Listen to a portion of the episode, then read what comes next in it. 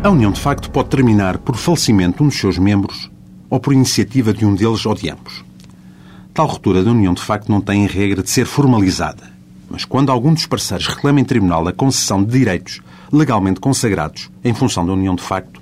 a cessação desta última tem então de ser reconhecida e declarada judicialmente como pressuposto aquela concessão.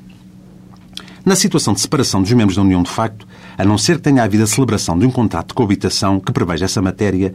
a partilha de bens não é igual à do casamento, pois não há regime de bens nem normas legais que, à semelhança do matrimónio, regulem essa divisão patrimonial.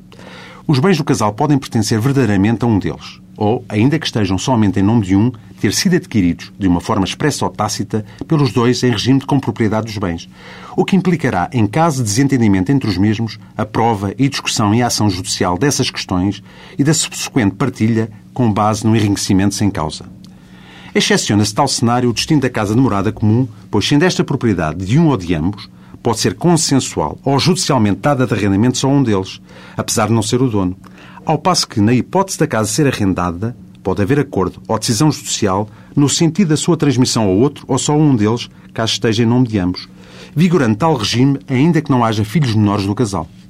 Olhando agora para a ruptura fundada na morte de um dos membros da união de facto, pode o companheiro sobrevivo obter, em determinadas condições, alimentos dos rendimentos de herança deixada pelo outro, bem como receber da Caixa Geral de Apresentações ou da Segurança Social subsídio por morte e pensão de sobrevivência. O parecer sobrevive é também titular, nos termos legais, num direito real de habitação sobre a casa de morada comum, quando pertencente ao falecido, durante o período de 5 anos, mas já não quanto ao recheio, bem como do direito de preferência na aquisição da mesma durante igual período. O direito do arrendamento sobre essa morada comum que esteja em nome do outro transmite-se para o membro sobrevivo que ali vive há pelo menos um ano.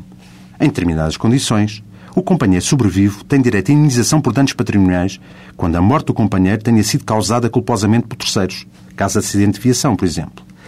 O membro sobrevivo tem finalmente direito a faltar justificadamente durante cinco dias por falecimento do companheiro. Até uma próxima rubrica.